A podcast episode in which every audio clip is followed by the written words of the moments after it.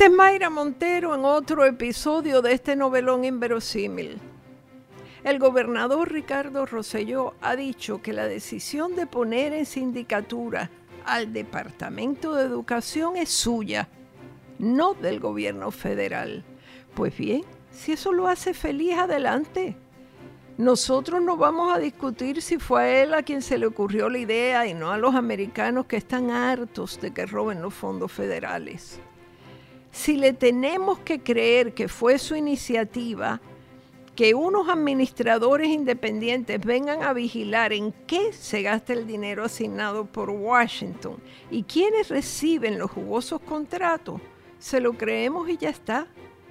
Desde hace décadas sabemos que no importa el secretario que nombren, honesto, menos honesto o fraudulento por los cuatro costados, la realidad es que hay un nivel burocrático intermedio compuesto por funcionarios que se creen que manejan una finca y llevan muchos años aferrados a sus cargos. Esos son los que reparten suerte en educación.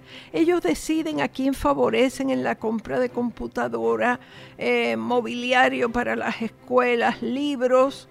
Lo de los libros, me refiero al chanchullo con los libros, ha sido legendario y lo sabemos los escritores. Útiles escolares, en fin, Alguien los definió como un tapón intransitable entre el secretario y los niveles rasos. Total.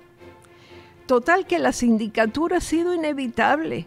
El Departamento de Educación ha debido estar bajo esa férrea supervisión desde hace muchos años. Nos hubiéramos ahorrado a la Kelleher y otros muchos disgustos. Como dije antes en mi columna del pasado domingo, ya no se trata de la Junta de Control Fiscal, de hecho, subrayé que daba lo mismo la Junta que un síndico general, que varios síndicos o hasta en el futuro un robot. Mientras tanto, el gobierno provisional está compuesto por investigadores, altos cargos del FBI en la isla.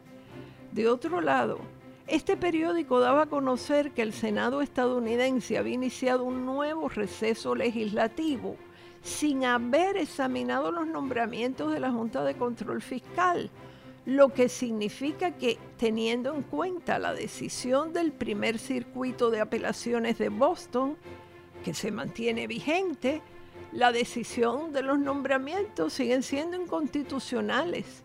Y si no se produce ninguna moratoria, la Junta quedaría inoperante a mediados de este mismo mes. Todos sabemos en Puerto Rico cuáles son los planes de la Junta, pero hay que hacerse una pregunta muy sensata. ¿Cuáles son los planes del país, los del gobierno, si la Junta se fumara por obra y gracia de la inacción del Senado Federal, combinado esto con la denegación de una moratoria? Si sigue, si sigue la Junta, ya sabemos lo que sigue. Si desaparece, como consecuencia de una determinación judicial, pongamos por caso que eso sucediera, ¿qué es lo que pasará? Supongo que el gobierno ya tendrá un plan para enfrentar ese escenario. ¿Y la legislatura? ¿Tiene algo en mente? Porque lo lógico sería que con el apoyo de los legisladores, abogados y economistas más expertos en la materia, hayan elaborado una hoja de ruta a base de esa posibilidad. Que la Junta no esté. ¿Qué pasa? Y entonces, todas esas preguntas son imprescindibles.